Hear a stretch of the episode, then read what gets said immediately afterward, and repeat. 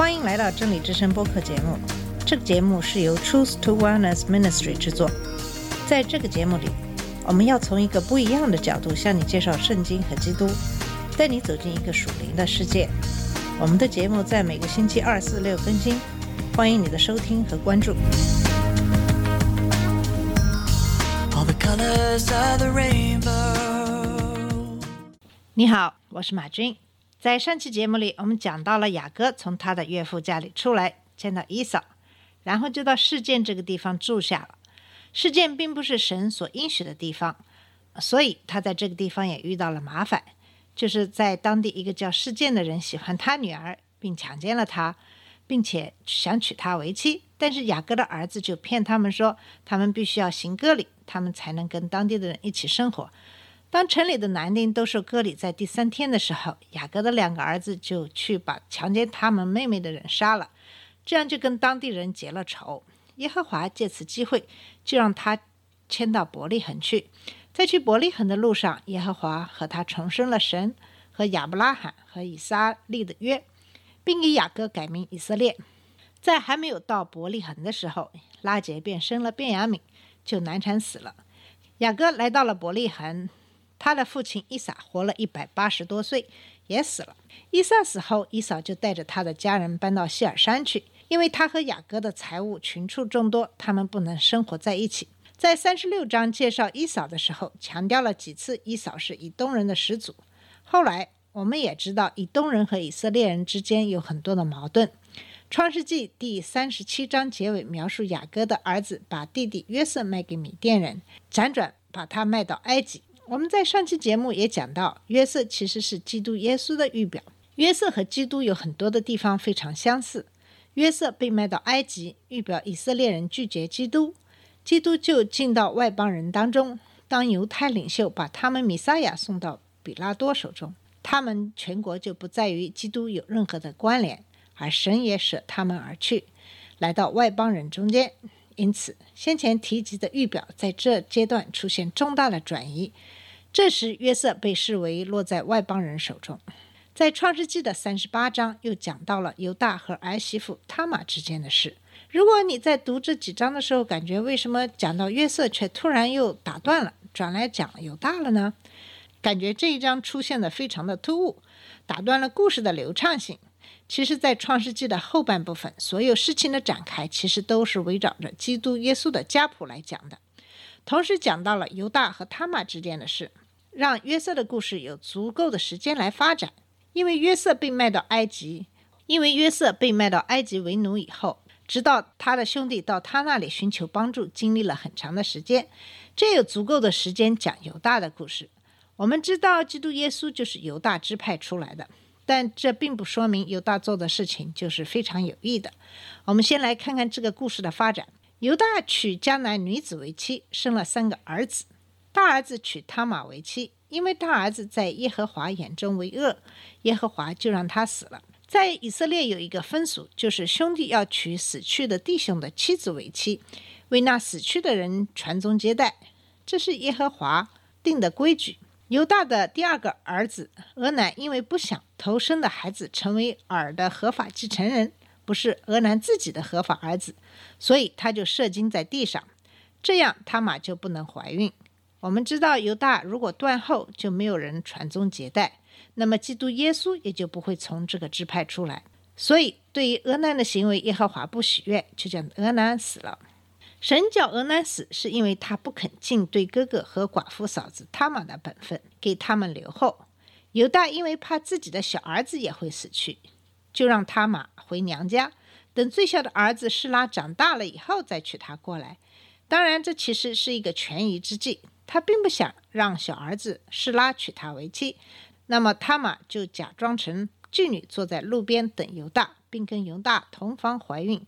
他玛从犹大那里拿了印、袋子和手里的枝作为抵押。过了三个月，他玛怀孕的事传到犹大耳朵里。犹大说：“拉他出来，把他烧了。”他玛就让人把犹大的物件带给他看，犹大才恍然大悟，他玛的孩子其实是他的。最后讲到他玛生的是双胞胎，一个孩子伸出手来，收生婆用红线把手系上，说这是头生的，可是这孩子把手收回去，哥哥伸出来。收生婆说：“你为什么要抢着出来呢？”给他起名法勒斯。基督耶稣就是法勒斯的支派所生。这篇经文可以说是非常重要的一篇。我们先来看看犹大所做的一些在耶和华眼里看来不义的事。首先，他娶了迦南的女子为妻，就是一件错误的事。我们记得亚伯拉罕在给以撒娶妻的时候，叫他的仆人到他的家乡去给以撒娶一个本族的女子，而不是娶迦南人为妻。第二，犹大在三儿子施拉长大以后，并没有把他玛娶回去，因为他认为他玛是不祥的女人。自己的两个儿子都死了，他不希望第三个儿子也死去。这样做也有被神的意思。第三，他的妻子死了以后，他就去嫖妓，这个也是不义的行为。第四，当他听说他的儿媳和别人奸淫怀孕了以后，他就非常冷酷地说：“把她带来烧了。”他觉得自己招妓是无伤大雅，他愿意付费，可是他却要处死他嘛？因为如果她是做妓女而怀孕，所生的孙子就不属于他的血统。犹大显然从来没有想到道德的问题，他所关心的只是保存家族的血脉，而不是他玛。但是是他玛，而不是犹大主动的使这个家族有合法的后嗣，这真是一个极大的讽刺。他引诱犹大的行为，却比犹大所做的更合乎法律的精神，因为他没有叫他的小儿子示拉娶她为妻。那么犹大说的，他比我更有义，因为我没有将他给我儿子示拉。在这里所说的义是根据犹太的传统，它是对的，但是并不是说他玛装成妓女跟他公公行淫这件事是对的。所以在这里我们要清楚这个义指的是什么。在这章最后的双胞胎的故事，是在圣经又一次显示了第二个儿子更受神的喜爱。第一次是雅各盗取了伊嫂的头生子的身份，在这里，法勒斯本来是小儿子，却抢先出来成为哥哥。耶稣就是从法勒斯的后代而出。总之，三十八章看似非常唐突的一章，其实有着很多很多的预表。三十九章又回过来开始讲约瑟的故事。我们说过，约瑟其实是基督的预表。约瑟的性格和经历很多与耶稣非常相似。这一章与三十八章讲的犹大的行为有很大的反差。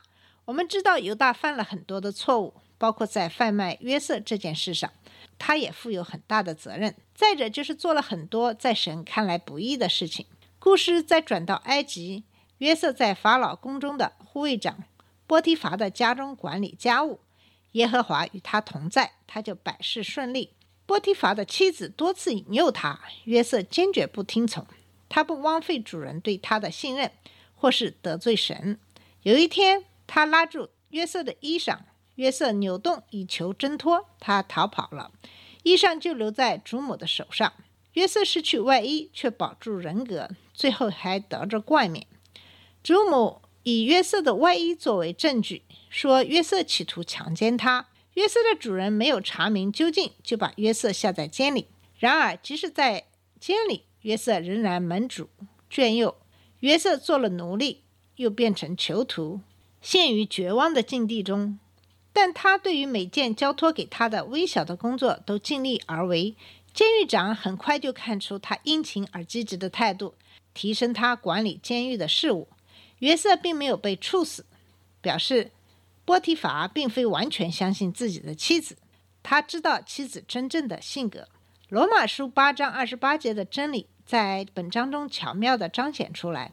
神在幕后为约瑟做工，约瑟拒绝诱惑，要离开引人犯罪的地方。然而引诱者陷害了他，因此约瑟再次被铁链捆绑，落得如此地步。他理应感到沮丧，但是他没有被环境所困，却超越了环境。他从中看见神的手在做工。他下在监里的日子，正是训练他执政的时候。同时，如果没有他在监里这个经历，就不会有他日后的出头的机会。我们可以看看四十章是怎样讲到约瑟的出头之日的。创世纪四十章讲到约瑟替九正和善长解闷的事。九正和善长是埃及王最信任的两位大臣，善长负责为法老调制食物。九正则将送到法老面前的饮食先行尝试，看有没有被污染或落毒。这两个曾深受法老信任的人涉嫌犯了严重的错误，被关在监狱里。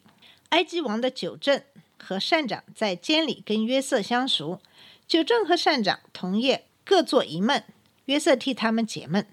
九正梦见葡萄树，意思是三天之内法老必提他出监，叫他官复原职。善长却梦见三筐白饼，意思是三天之内法老必斩断他的头，把他挂在木头上。结果九正获得释放，而善长则被处死。九正出狱后没有遵守诺言，替约瑟说情，耶和华却没有忘记他。约瑟仍充满信心的为未到的机会做好准备。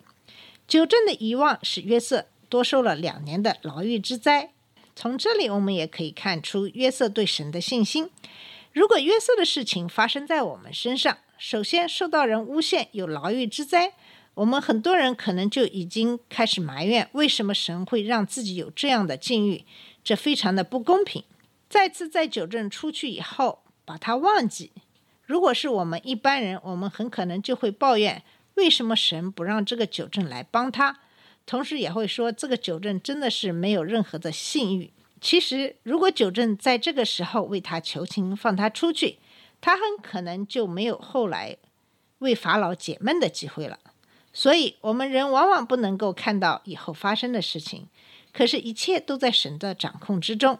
我想，作为基督徒，我们所需要的就是信心和耐心。神做工往往是要等到他要的时间。而不是根据我们所想的时间来办。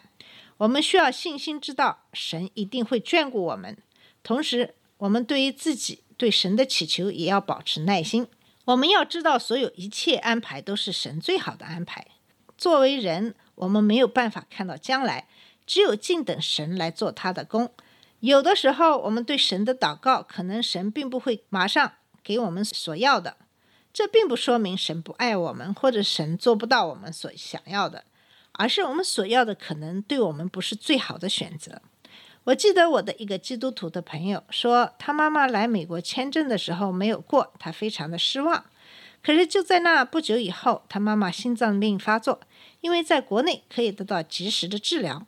他后来对我说，幸亏他妈妈签证没有过，否则来了美国他都不知道该怎么办才好了。